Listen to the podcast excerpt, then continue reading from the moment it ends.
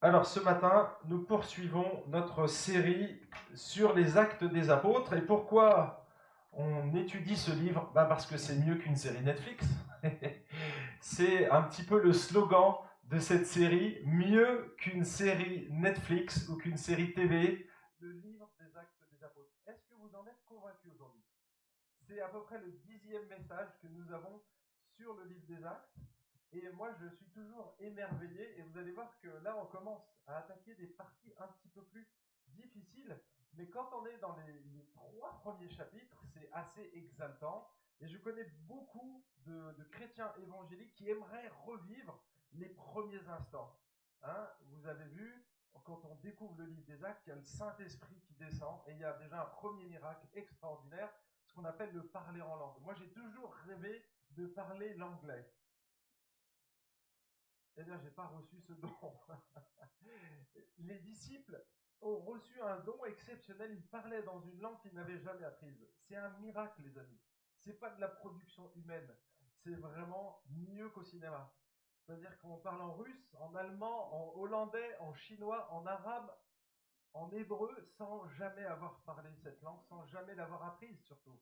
C'est un miracle extraordinaire et bien sûr qu'on aimerait revivre ça. On voit l'apôtre Pierre qui impose les mains et au nom de Jésus-Christ de Nazareth, c'est pas une formule magique, mais au nom de Jésus-Christ de Nazareth, moi j'ai rien. Franchement, j'ai des poches vides, je peux rien te donner, t'es es un mendiant, j'ai rien dans mes poches, mais ce que j'ai, je te le donne, je te le donne. Et il, il le guérit. Et cet estropié se lève et il saute de joie et il va communiquer cette bonne nouvelle autour de lui. Et donc, tous ces éléments, on aimerait bien les revivre. Hein. on aimerait revivre Acte 2, 42, ils partageaient leurs biens, ils vendaient leurs maisons, il y avait une solidarité extraordinaire. Et quand on arrive au chapitre 4, on voit donc cette église qui est effervescente, qui a le feu quelque part. Et j'ai l'impression qu'au chapitre 4, c'est un seau d'eau froide qui est jeté sur l'église.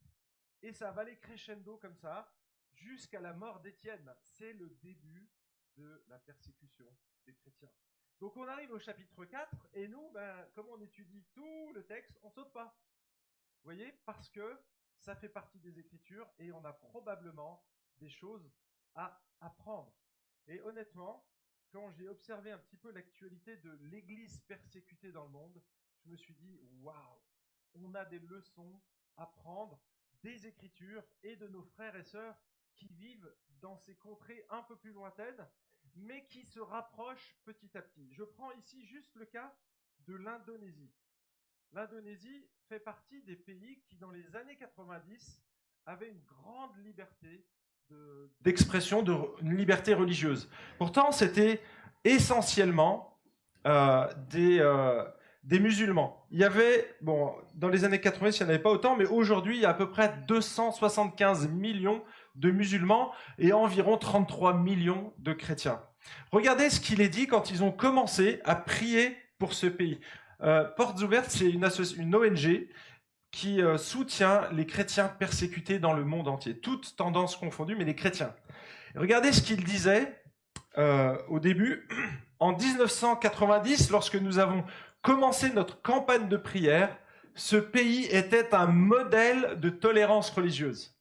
Depuis lors, donc quelques années après, des centaines d'églises ont été incendiées, de nombreux chrétiens ont été molestés et une guerre de religion sanglante fait rage en plusieurs endroits.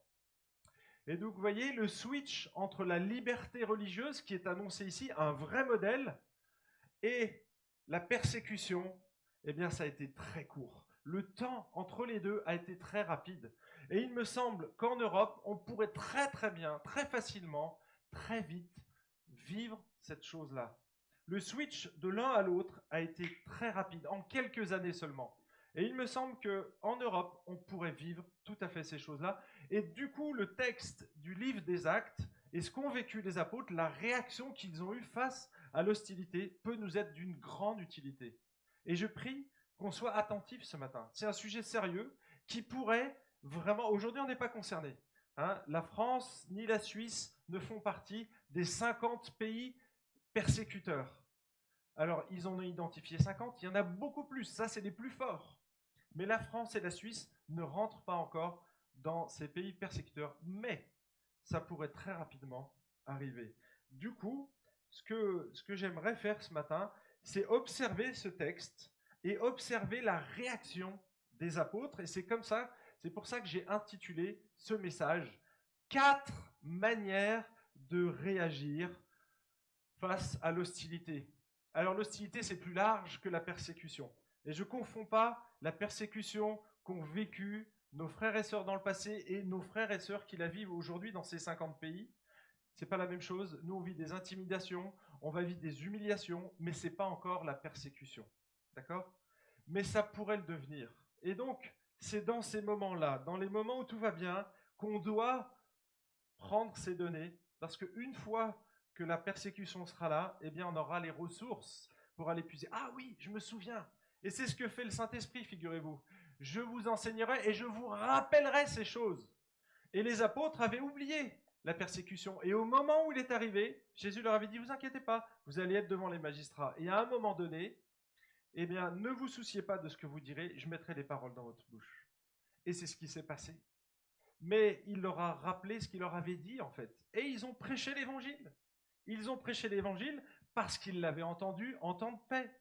Et donc, le moment venu, Dieu va nous donner la force, la capacité de témoigner, d'être ses témoins pour sa gloire, même si on doit le payer de notre vie. Et donc la dernière fois, on avait regardé la première manière, et je m'étais arrêté sur ce premier point, je vais faire quand même une petite, un petit résumé, un update, comme on dit, pour que vous puissiez euh, vous souvenir du, verset. Alors, c'était les versets 17 à 20, vous pouvez les lire dans vos Bibles, on va les lire maintenant. Et donc le premier, la première réaction, c'était que les apôtres avaient puisé leur conviction dans la parole de Dieu, et vous allez voir cette phrase célèbre que vous avez probablement, peut-être même déjà utilisée vous-même. Le verset 17 dit, Mais afin que cela ne se diffuse pas davantage parmi le peuple, défendez-leur avec menace de parler désormais à qui que ce soit en ce nom-là, au nom de Jésus. Alors ils les appelèrent et leur défendirent absolument de parler et d'enseigner au nom de Jésus. Verset 19, Pierre et Jean leur répondirent, Est-il juste devant Dieu de vous obéir plutôt qu'à Dieu? Et vous connaissez cette phrase. C'est une question rhétorique. Est-ce qu'il est plus juste de vous obéir à Dieu? Vous voyez La réponse, elle est déjà dans la question. C'est un peu ironique quelque part. À vous d'en juger. Car nous, on ne peut pas ne pas parler de ce qu'on a vu et entendu. On a vu le Christ ressuscité. On a vu les miracles qu'il a fait. On ne peut pas se taire. Ça va au-delà, au-delà de ce que vous nous demandez. On veut bien se taire dans le temple. Pas de problème. Vous êtes les maîtres du temple. C'était au Sanhédrin qui s'adressait. Et ici, on l'a vu, il y avait les responsables du temple. Ok, on parlera plus dans le temple. Mais les amis, vous allez beaucoup trop loin. Vous nous demandez de ne plus jamais parler de Jésus. Hein? Vous avez vu le texte? Nous leur ils les appelèrent et leur défendirent absolument. C'est-à-dire d'une manière absolue de parler. Autrement dit, j'avais pris cette image. Vous vous souvenez de, ce collier anti-aboiement? Les, les responsables juifs les font jeter en prison. Donc, le lendemain, parution immédiate. D'accord? Incarcération, le 24 heures après, parution immédiate devant un tribunal de 70 religieux juifs qui sont là devant eux et ils vont bien sûr se défendre. Dieu va mettre les mots dans leur bouche et ils n'auront rien à dire. Les autorités n'auront rien à dire. Donc, ils vont les libérer, mais sous condition. À la papate, ils vont leur attacher un collier, un collier électronique pour les prisonniers. Mais eux, c'est plus qu'un collier électronique. Hein, parce qu'en apparence, ils avaient la liberté. Ils ont sorti de prison. Allez-y, mais vous n'avez pas le droit de parler. C'est un petit peu comme avec les chiens. En fait, on leur met un collier anti-aboiement. Ils ont toute la liberté de manger, de courir, de boire, de s'amuser, sauf d'aboyer. Dès qu'ils aboient, tac, il y a une décharge électrique qui arrive et, ça les paralyse. Et c'est un peu ce que font ici ces 70 religieux. Ils leur interdisent de parler. Donc ils leur mettent à la patte ou autour du cou un collier anti-parlotte. Vous avez le droit de faire ce que vous voulez, mais parlez pas de Jésus, s'il vous plaît. Et donc voilà un petit peu ce qu'on avait dit. Et donc, on était arrivé à la conclusion de mais pourquoi, pourquoi les apôtres se sont-ils permis de désobéir à ce moment-là? Parce que c'est eux-mêmes, l'apôtre Pierre, l'apôtre Jean, l'apôtre Jacques, qui nous enseignent, et Paul bien entendu, qui nous enseignent de nous soumettre aux autorités. C'est eux-mêmes qui le font. Et quand Paul ou Pierre écrit, c'est sous l'empereur Néron, donc un dictateur. Et il nous dit de nous soumettre aux autorités, sauf ici. Et je me suis dit, mais pourquoi? Et j'avais donné trois raisons. La première de ces raisons, c'est que cela les privait d'un droit fondamental. Et c'est quoi ce droit fondamental? Eh ben, C'est la liberté d'expression. Si vous regardez les droits de l'homme, c'est la base. La liberté d'expression, hein, la liberté de parole ou la liberté de religion. Ce sont des libertés très très fragiles. Et à cette époque-là, il n'y avait pas encore les droits de l'homme. C'était le gouverneur qui décidait de ce qu'on faisait ou ce qu'on ne faisait pas. Mais pour Dieu, c'est fondamental. On doit avoir cette liberté parce qu'on a été créé à l'image de Dieu. Et on ne peut pas nous empêcher de nous exprimer. L'homme doit avoir cette liberté, c'est fait partie des libertés fondamentales. Et comment on le sait C'est que quand on a l'apôtre Paul qui demande euh, aux chrétiens d'Éphèse, donc là il envoie une lettre à Timothée, quand il leur demande de prier pour les autorités, relisez bien ce texte, hein, il veut que tous les hommes soient sauvés, donc ça c'est sa motivation profonde, et il leur dit, priez pour les, les autorités afin qu'on puisse vivre en paix, c'est-à-dire qu'on puisse vivre notre foi, notre piété, qu'on puisse la vivre dans un climat de paix pour pouvoir annoncer l'évangile. Vous voyez Donc on prie pour ça, pour avoir un climat qui est propice à la propagation de l'évangile. Et donc, ça fait partie des prières de l'apôtre Paul pour l'église d'Éphèse, mais les amis, ça devrait être la nôtre. Prions, continuons de prier pour qu'on ait la liberté de parole. Et si on est dans cette salle, c'est qu'on a encore cette liberté. Donc merci Seigneur. Deuxième chose qui ont fait qu'ils ne se sont pas soumis à l'ordre de ces religieux, c'est que ça télescopait l'ordre de mission qui leur avait été donné, communiqué par Jésus et par le Saint-Esprit. Vous vous souvenez qu'en Matthieu 28, Jésus va monter au ciel et juste avant qu'il monte au ciel, il leur dit, allez, faites de toutes les nations des disciples et enseignez-leur à obéir à tout ce que je vous ai prescrit. Ça, c'est l'ordre de mission qui est donné aux apôtres. Si on leur interdit de parler, est-ce qu'ils peuvent accomplir leur mission? Ben non. Et vous voyez, ça télescope le ministère de Jésus et puis le Saint-Esprit. Acte 1, 8, vous vous souvenez de ce texte, on l'a vu. Acte 1, verset 8. Mais vous recevrez une puissance sur vous, celle du Saint-Esprit. Et quoi? Et vous serez mes témoins. Comment on peut être un témoin sans parler? C'est compliqué, hein honnêtement. Et donc, forcément, ça télescopait ici. Donc c'est la deuxième raison qui, font qu'ils ont désobéi. Et la troisième, c'est que ça heurtait leur conviction profonde. Ils avaient vu Jésus ressuscité.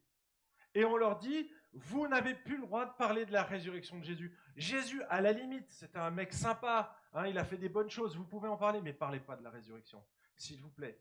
Non. Hein. Et là-dedans, il y avait des Sadducéens qui ne croyaient pas à la résurrection.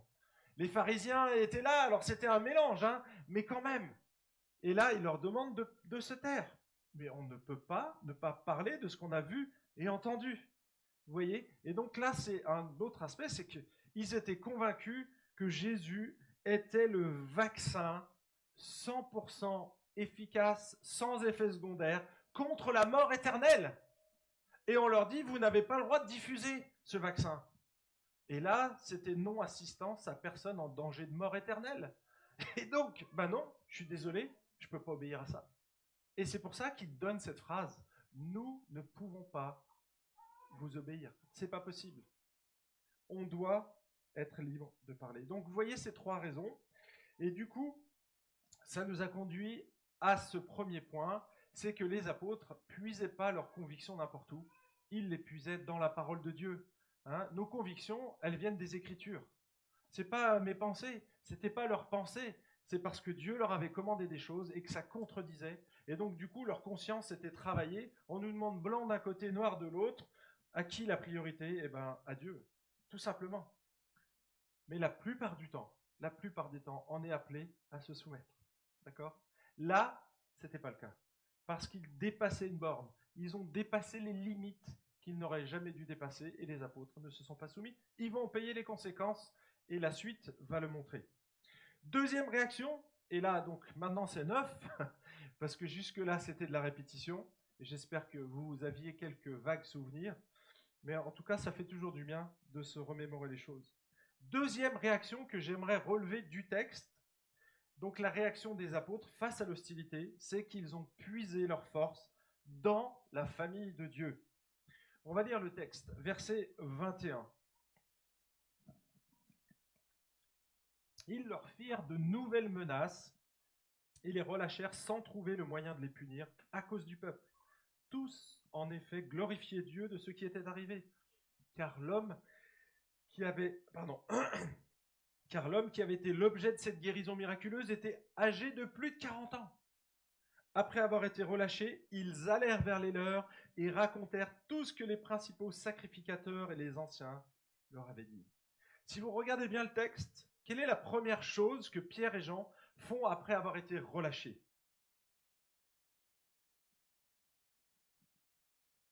Ils allèrent vers les leurs.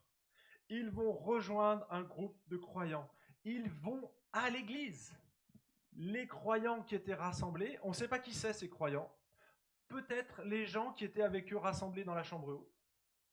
En tout cas, ce n'est pas uniquement les apôtres. On ne doit pas limiter ce, nombre aux apôtres. On ne peut pas limiter non plus à toute l'Église, parce qu'il n'y avait pas un lieu où 5000 personnes pouvaient se rassembler. Donc ça s'est probablement fait chez quelqu'un, dans une maison, un, endroit où on se rassemblait, une maison suffisamment grande. Et donc ici, ils vont à l'église, ils rejoignent leurs leur, frères. Et qu'est-ce qu'ils font quand ils arrivent? Quelle est la deuxième chose qu'ils font lorsqu'ils arrivent? Bah, c'est la suite. Ils racontèrent tout ce que les principaux sacrificateurs et les anciens leur avaient dit. En fait, ils vident leur sac. C'est ce qu'ils font. Ils arrivent à l'église et ils vident leur sac parce qu'ils viennent de vivre des choses difficiles et qu'ils ont besoin d'être écoutés, ils ont besoin de raconter. Souvent, ceux qui restent posent beaucoup plus de questions que nous-mêmes on s'en est posé lorsqu'on a vécu la chose. Vous avez remarqué? Tous ceux qui prient pour nous, et alors comment ça s'est passé, et puis tu peux me raconter ça, et tata, parce que nous, on veut savoir plein de détails, mais celui qui est dans le feu de l'action, il ne se pose pas toutes ces questions, il l'a subi. Vous voyez? Et donc là, ils vont leur raconter, quelque part, c'est la cellule psychologique, d'accord? Ils vont épancher leur cœur, ils vont communiquer ce qu'ils ont vécu. Ils vont raconter ce que les autres leur ont dit et comment ils ont répondu. Et c'est pas nous, c'est le Saint-Esprit, il a mis ces mots dans notre bouche, paf Ils ont fermé leur clapet, ils n'ont rien pu dire, ils ont été obligés de nous relâcher. Parce qu'il y avait tout le peuple qui était derrière. Vous voyez? Et c'était extraordinaire, il leur raconte ça, il y avait un enthousiasme, une ferveur qui était là. En fait, pourquoi il nous dit ça? Il me semble que c'est fondamental dans la persécution. L'Église a un rôle central. Et ce qui est intéressant, c'est qu'en relisant justement tous les récits où Jésus annonce que les chrétiens ou les apôtres vont être persécutés, il y a toujours une prémisse. Regardez dans Jean 15. Jean 15, il annonce les persécutions futures. Regardez ce qu'il dit tout au début. Ce que je vous commande, c'est de vous aimer les uns les autres. Ça ne concerne pas l'amour pour les incroyants, c'est l'amour entre nous. D'accord? Pourquoi? Bah Parce que là, ça va chauffer, vous allez avoir besoin les uns des autres. Vous allez avoir besoin d'un soutien. Vous allez avoir besoin d'une épaule sur laquelle vous allez pouvoir vous reposer. Vous allez avoir besoin d'un mouchoir pour essuyer vos yeux que votre frère va vous tendre. Voyez C'était ça. Regardez ce qu'il dit par la suite. Si le monde a de la haine, donc il passe de l'amour à la haine. Aimez-vous les uns les autres. Si le monde a de la haine pour vous, sachez qu'il m'a avant vous. Pas de surprise. Si vous étiez du monde, le monde aimerait ce qui est à lui, mais parce que vous n'êtes pas du monde, et que je vous ai choisi du milieu du monde, à cause de cela, le monde a de la haine pour vous. Souvenez-vous de la parole que je vous ai dite, le serviteur n'est pas plus grand que son maître. S'ils m'ont persécuté, ils vous persécuteront aussi. S'ils ont gardé ma parole, ils garderont aussi la vôtre. Alors ça, c'est rassurant. Mais les amis, si euh, on a persécuté Jésus, et qu'on est disciple de Jésus, alors il faut s'attendre à un moment donné, et on ne doit pas le chercher. On ne doit pas chercher la persécution, on doit prier pour vivre en paix. Hein, c'est ce que dit Paul à Timothée. Mais quand elle sera là, ça ne sera pas une surprise. Et donc c'est pour ça qu'on doit être préparé. Nous devons être préparés pour ces moments qui vont être difficiles. Et je sais qu'il y en a qui vivent parmi vous des moments difficiles dans leur travail, au milieu de leur famille. C'est de l'hostilité. Parfois c'est une forme de persécution. On vous bat pas à mort, mais la persécution psychologique, les amis, c'est fort. C'est une persécution étau. C'est pas le marteau, mais l'étau. C'est une pression qui est là, qui s'exerce et qui est forte.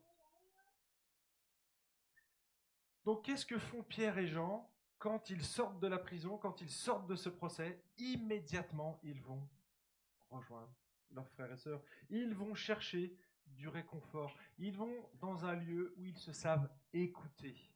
Un lieu où ils savent qu'ils pourront se livrer sans avoir à se justifier. Et c'est ce que devrait faire l'Église. Au temps des apôtres, l'Église le corps de Christ, l'assemblée des croyants, eh bien, c'était le lieu privilégié des gens qui, subissaient la persécution. Je prends une image, parce que vous allez voir, c'est la même chose qu'avec nous. Lorsque notre petite fille revient de l'école et qu'elle s'est fait disputer ou maltraiter par un copain ou qu'il y a eu des tensions, quelle est la première chose qu'elle fait? Elle prend son sac, elle le jette par terre et elle vient nous courir dans les bras. Elle vient et, elle, elle vient pleurer et elle sait qu'on va pas la juger, on sait qu'on va l'accueillir. Elle le sait. Et en fait, c'est ce que l'Église jouait comme rôle au temps des apôtres. Et, et j'ai une bonne nouvelle, c'est que je sais, pour l'avoir entendu de plusieurs d'entre vous, quand vous êtes passé par des moments difficiles, des opérations, des moments de chômage, des périodes de crise, eh bien l'Église était là et vous avez envoyé ces messages. Et moi, je les ai retenus. Je les ai retenus. Merci pour les courriers, merci pour le repas, merci et que des petites attentions. C'est pas des choses extraordinaires. Merci de m'avoir hébergé tel jour, merci de m'avoir. Vous voyez? Et nous-mêmes, on peut le témoigner. Quand on est arrivé dans l'église, on a été accueillis largement. On a été nourris. On nous a donné des matelas parce qu'on n'avait même pas de lit au début. On a eu plein de choses que vous nous avez données. Et voyez, c'est ça, un des rôles de l'église. Et en temps de persécution, c'est fondamental. Donc cultivons ces relations-là avant la persécution, parce que quand ça viendra, ça ne sera pas naturel. On aura dû la cultiver avant. On n'aura pas à l'inventer le jour la persécution arrive. Alors je fais des petites applications, ça m'évitera de faire une conclusion rallonge, mais je vais faire quelques petites applications. Je ne sais pas si vous traversez une période difficile en ce moment. En tout cas, j'ai observé que Parfois, les chrétiens ont le réflexe de s'éloigner. Quand ils traversent une difficulté, ils s'éloignent, ils s'isolent, ils, ils disent souvent cette phrase Je prends un peu de recul avec l'Église. Hein, vous avez déjà entendu cette phrase. Mes amis, quand on prend un peu de recul, on a le droit. Hein, on a le droit de prendre un peu de recul. Mais généralement, ce n'est pas bon signe. C'est qu'on veut s'isoler. Eh bien, c'est exactement l'inverse qu'il faut faire quand on rencontre des difficultés. C'est là où il faut aller vers l'Église. Il faut aller vers les frères et sœurs. Il faut se livrer. Il faut se baigner dans la communion fraternelle. Il faut, je pense, rejoindre un groupe de maison, appeler un frère ou une sœur. Et si vous êtes la personne qui écoute, hein, alors, cette semaine, je lisais Job. J'ai fini, euh, j'ai fini Job cette semaine et je me suis dit, waouh, qu'est-ce que j'aurais pas aimé avoir les amis de Job? Le gars, il est dans la galère la plus absolue. Et qu'est-ce que font ses amis? Au lieu de l'écouter, et ça s'est bien passé, hein, les premières heures, tant qu'il disait rien. Job s'est senti écouté. Mais dès qu'ils ont ouvert la bouche, c'était culpabilisation sur culpabilisation. Mais si t'arrives ça, Job, t'as probablement fait quelque chose. Hein? L'accusation, la voix du diable quelque part, l'accusateur, eh bien, il a utilisé ses amis, ses propres amis. Et c'est là où on peut dire mieux vaut ne pas avoir d'amis qu'avoir des amis de Job, hein, honnêtement. Moi, je pense que on devrait ne pas commenter. Moi, je vous donne trois conseils si vous êtes ces personnes réceptacles qui allaient recevoir ces frères et ces sœurs qui souffrent. Prêtez votre épaule pour qu'ils reposent leur tête. munissez-vous de Kleenex et pleurez avec eux. Et mettez du coton dans vos oreilles pour filtrer les cris de douleur qui sont parfois un peu durs, les cris émotionnels. Hein, et écoutez-les sans jugement. Parfois, quand on, est violenté de l'extérieur, eh bien, il faut que ça sorte. Et parfois, bah, c'est difficile à entendre. Y a des choses, euh, on remet en Dieu euh, l'existence de Dieu en cause, on remet sa bonté en cause. Et il faut savoir que ça peut nous arriver. Et on sera bien content d'avoir un frère qui ne nous aura pas jugé à ce moment-là. Ok Vas-y, lâche-toi. J'ai mes cotons. Vous voyez? On met nos cotons, on a mis nos filtres. Ok, Seigneur, il dit ça sous le coup de l'émotion, ça va changer. Je vais prier pour que ça change. Troisième réaction des apôtres. Ils vont puiser dans la souveraineté de Dieu. Ils vont puiser dans la souveraineté de Dieu. Vous voyez Première chose, ils puisent dans la parole de Dieu. Deuxième chose, ils puisent dans la famille de Dieu. Et la troisième, ils vont puiser leur espérance, leur espoir dans la souveraineté de Dieu. Le texte au verset 24. Lorsqu'ils l'eurent entendu, d'un commun accord, ils élevèrent la voix vers Dieu et dirent Maître, toi qui as fait le ciel, la terre, la mer et tout ce qui s'y trouve, c'est toi qui as dit par l'Esprit Saint de la bouche de notre Père, ton serviteur David, pourquoi les nations sont-elles agitées et les peuples ont-ils de vaines pensées? Les rois de la terre se sont dressés, les chefs se sont ligués contre le Seigneur et contre son loin. Car en vérité, contre ton saint serviteur Jésus, à qui tu as donné l'onction, Hérode et Ponce Pilate se sont ligués dans cette ville avec les nations et avec les peuples d'Israël pour faire tout ce que ta main et ton conseil avaient déterminé d'avance. Excusez-moi, je n'ai pas appuyé au bon moment. Pierre et Jean viennent de vivre une expérience forte, douloureuse, pas vraiment encore. Ils n'ont pas été roués de coups, comme ce sera le cas un peu plus loin. Mais ça doit pas être très agréable de faire un petit séjour en prison et puis de passer euh, devant un tribunal. Hein, je ne sais pas si vous avez eu ce privilège. Moi, j'ai eu le privilège, je ne sais pas si on peut appeler ça un privilège, mais d'être témoin dans un tribunal. Et eh ben, je peux vous dire que on n'emmène pas large. Hein. On a tous ces avocats, tout ça. Et moi, j'étais simplement témoin, et j'ai trouvé ça impressionnant. Mais alors, quand on est accusé, ouf, on doit se défendre. vous voyez, ils sont là tout seuls, 70 personnes, plus nombreux que vous, là. Imaginez que je sois tout seul à, devoir me défendre. Ça serait délicat. Donc, c'est une expérience douloureuse. Et en fait, qu'est-ce qu'ils vont faire ici? Ils vont prier le Seigneur. Donc, ils ont rejoint leurs frères, ils leur ont raconté, donc ils sont épanchés un petit peu. Et là, maintenant, ils vont prier. Et c'est ce qu'on fait dans un groupe de maison, si vous regardez bien. On prend les Écritures, on va raconter, partager des choses, et puis ensuite, on va remettre ça à Dieu. Et ce qui est rassurant, c'est qu'on a un Dieu souverain, totalement souverain. Et vous avez vu ici, il utilise une phrase, un mot très particulier. Le mot maître, il est, je crois, 112 fois dans le Nouveau Testament. La plupart du temps, c'est le mot didaskalos, l'enseignant, le maître, hein, vous voyez, le, maître à penser quelque part. Et puis on a, on a un autre terme, c'est le terme kurios, le seigneur. Et puis, cinq fois seulement dans le Nouveau Testament, cinq, ça fait comme ça, c'est pas comme ça, cinq fois dans le Nouveau Testament, on a le terme despotes. Si vous avez fait du grec toute votre vie, vous vous doutez de ce que l'on a traduit en français. Le mot despote, tout simplement. Alors imaginez, maître, despote. Qu'est-ce que ça veut dire despote? Eh bien, c'est un souverain qui gouverne avec une autorité absolue. Ok? Là, c'est le must du must. Il n'y a pas plus grand. En fait, il, a une autorité absolue. Il a le droit de vie et de mort. Il a le droit de tout sur vous. Eh bien, c'est ce mot-là que le Saint-Esprit a donné à Luc pour qu'ils l'écrivent. Et c'était dans leur prière. Alors ça nous est rapporté, mais c'est ce qu'ils ont prié. Et là, ils se sont sentis tout petits, maître, maître. Et qu'est-ce qu'il dit? Eh bien, maître, toi qui as fait le ciel et la terre, c'est un des textes que tu as pris, une référence à des psaumes, ou le Dieu créateur.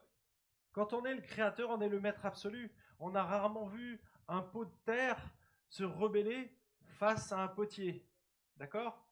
Ou la tarte que j'ai faite cette semaine aux pommes, je l'ai jamais entendu se rebeller contre moi.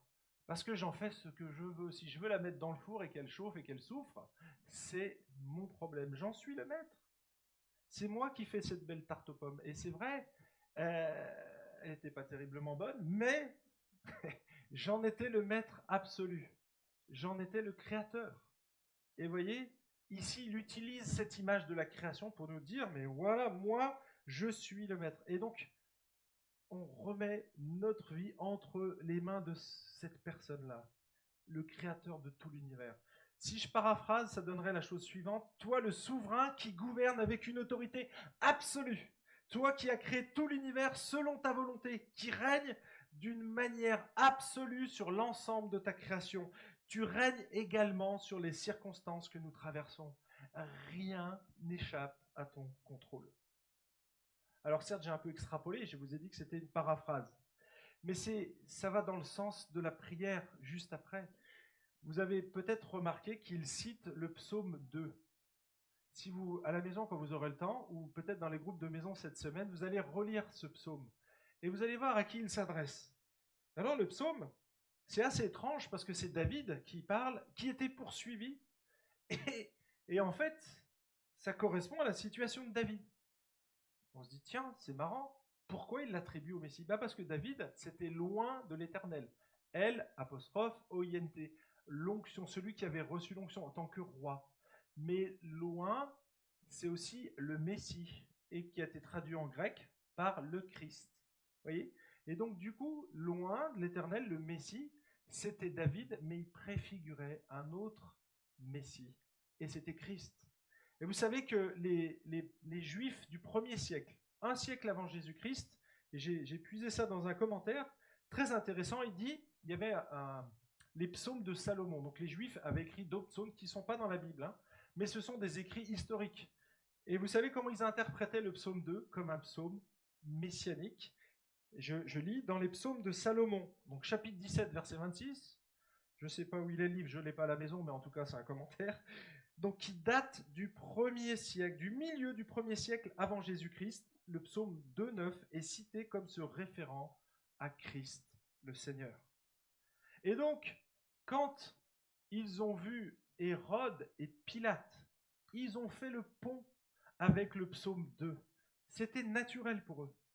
Ah, attends, et c'est vraiment un psaume messianique. Si vous relisez le psaume 2, ça c'est un verset, mais tout le reste parle d'un Messie.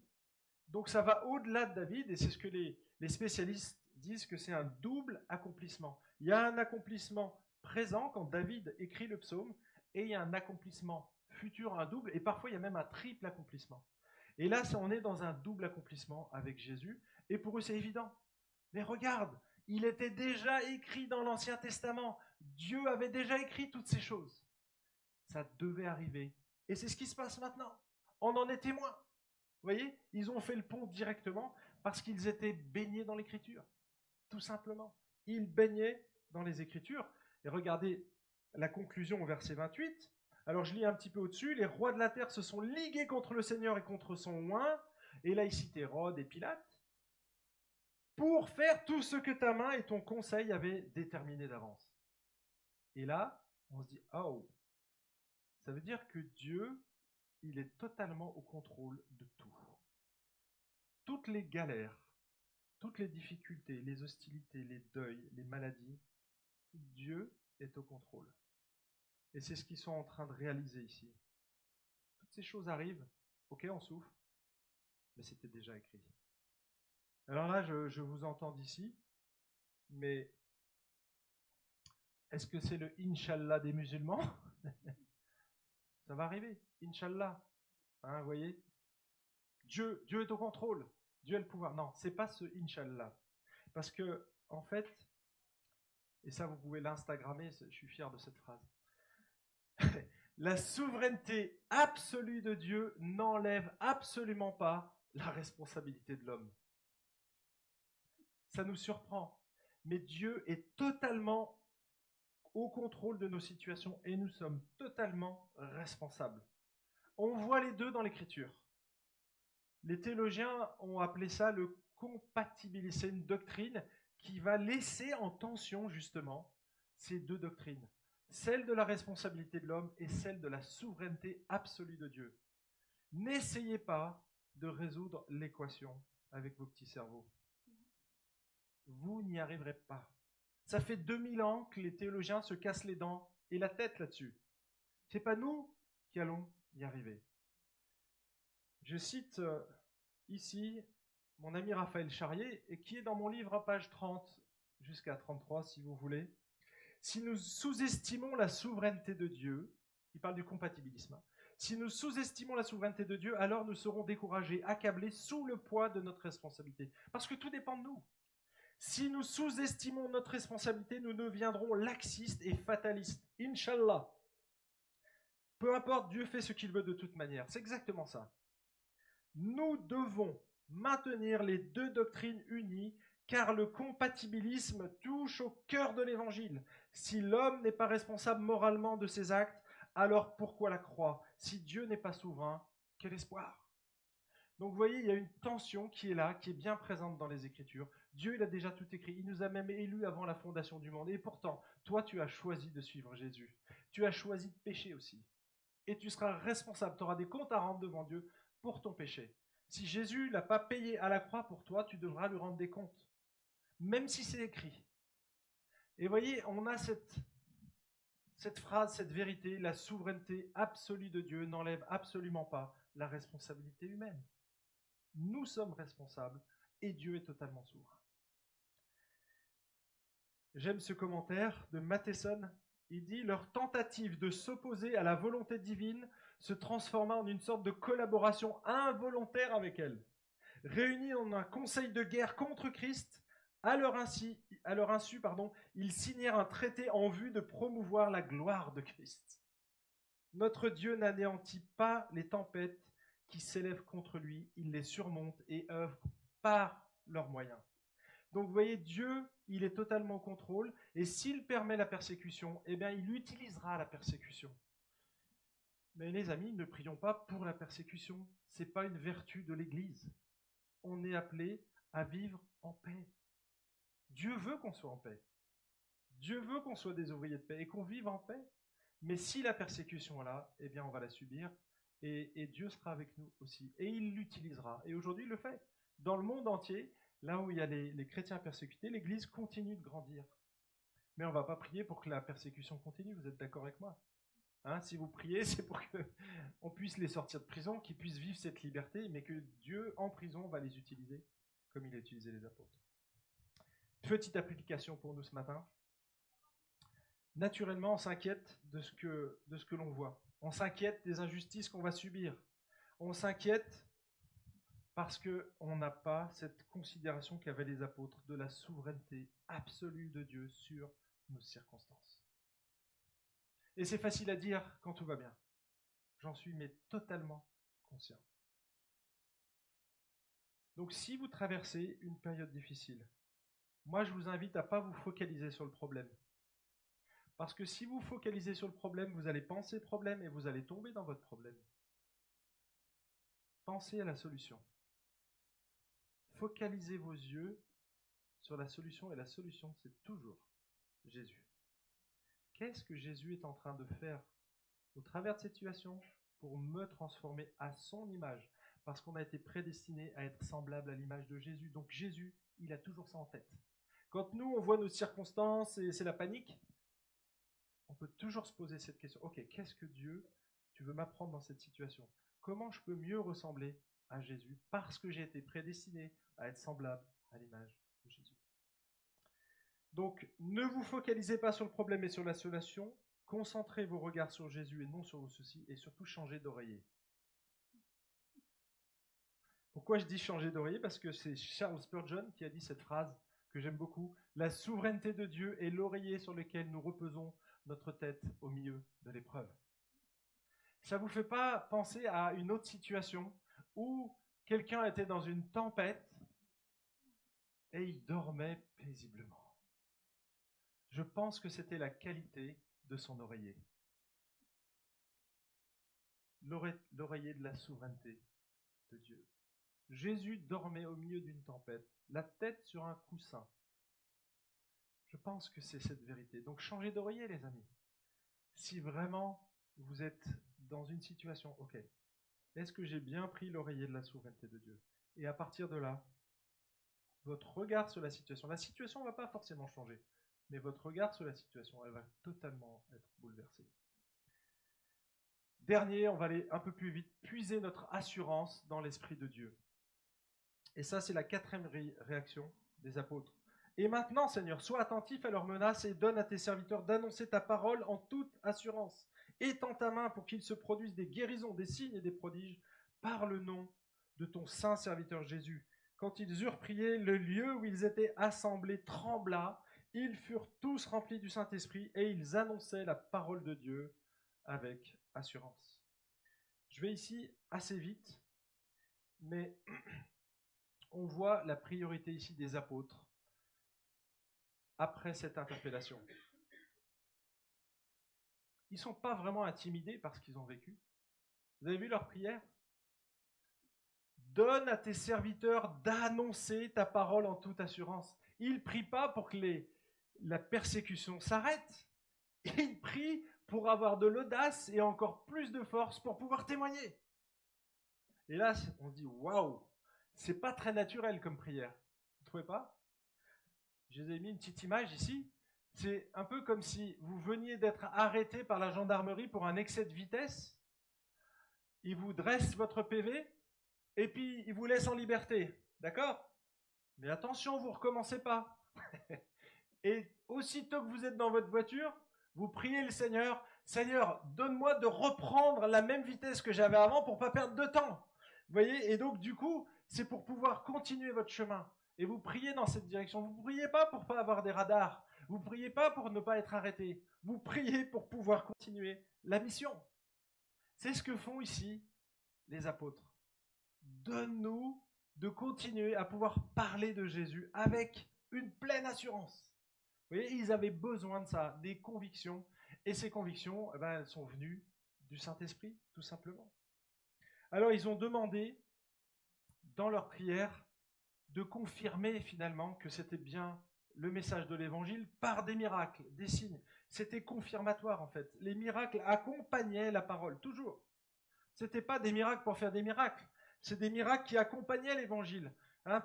Plusieurs d'entre vous viennent de certaines églises où on vit les miracles. Il y a même des prophéties qui ont lieu et qui se réalisent. Seulement, il n'y a aucun message derrière. Eh bien, ça vous laisse sec. Votre cœur est toujours aussi sec parce que c'est l'évangile qui transforme, c'est pas le miracle. Le miracle, il est là que pour attester. Et là, on voit dans ces situations que si l'évangile n'est pas prêché, eh bien le miracle, c'est pas Dieu qui l'a fait. Ce n'est pas ceux qui disent Seigneur, Seigneur, qui qui quoi? Qui iront me voir au ciel avec lui? Ce n'est pas ceux qui font des miracles, qui prophétisent en mon nom. Et voyez, vous l'avez vécu. Non, c'est ceux qui font la volonté du Père. Et une des facettes de la volonté de Dieu, c'est de proclamer ce message, qui ne pouvait plus parce qu'on leur avait interdit.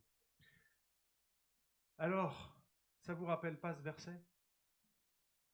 Mais vous recevrez une puissance, celle du Saint-Esprit, pour que vous puissiez être mes témoins.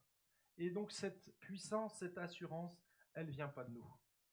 Elle est surnaturelle. Et c'est ce qu'ils demandent dans leur prière. Donne-nous cette assurance. Hein, quand ils se sont retrouvés devant les magistrats et qu'ils leur ont cloué le bec, honnêtement, le texte dit qu'ils étaient sans instruction. Et c'est un peu humiliant pour euh, Pierre et Jean, mais c'était la réalité.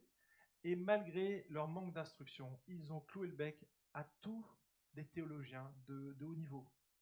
Ils n'ont rien pu rétorquer. Parce que c'est le Saint-Esprit qui leur donnait cette assurance. Ce n'est pas leur connaissance qui était vraiment maigre. Non, c'était l'assurance et c'était le Saint-Esprit qui leur a donné de prêcher avec conviction. Je reprends ici le cas, et je termine ici, de l'Indonésie. Parce que on a parlé de cette persécution qui est, arrivée rapidement. Ils étaient en climat de paix, et du coup ils se sont retrouvés sous la persécution très rapidement. Et qu'est-ce qui s'est passé? Alors là, je lis ici le témoignage de Porte Ouverte. L'autre aspect, c'est qu'en même temps, beaucoup de musulmans deviennent chrétiens. Dieu est souverain. Cela paraît incroyable, mais des exemples nous sont rapportés de toutes les parties du pays. Les musulmans ont été impressionnés par des signes et des miracles, ainsi que par la foi de chrétiens qui préfèrent périr sous les balles et ou les machettes plutôt que de renier le nom de Jésus. Les persécutions ont également amené un approfondissement de la foi et resserré les rangs d'une Église désespérément divisée. Donc vous voyez, si Dieu permet qu'on ait la persécution, derrière, il reste au contrôle. Et il va l'utiliser. Il va même s'appuyer sur cette persécution pour continuer à faire grandir l'Évangile, à faire grandir son royaume. Et ça, ça doit être rassurant pour nous. Nous, on est là comme laboureurs, comme semeurs, comme récolteurs, mais c'est toujours Dieu qui fait croître. Donc tout va bien aujourd'hui, les amis. Tout va bien. Donc c'est pour ça qu'on doit puiser nos convictions dans la parole de Dieu, qu'on doit puiser nos forces dans la famille de Dieu, qu'on doit puiser notre espoir dans la souveraineté de Dieu et qu'on doit puiser notre espérance dans l'Esprit de Dieu. C'est nécessaire et c'est maintenant qu'il faut le faire. Pas quand on sera dans la persécution.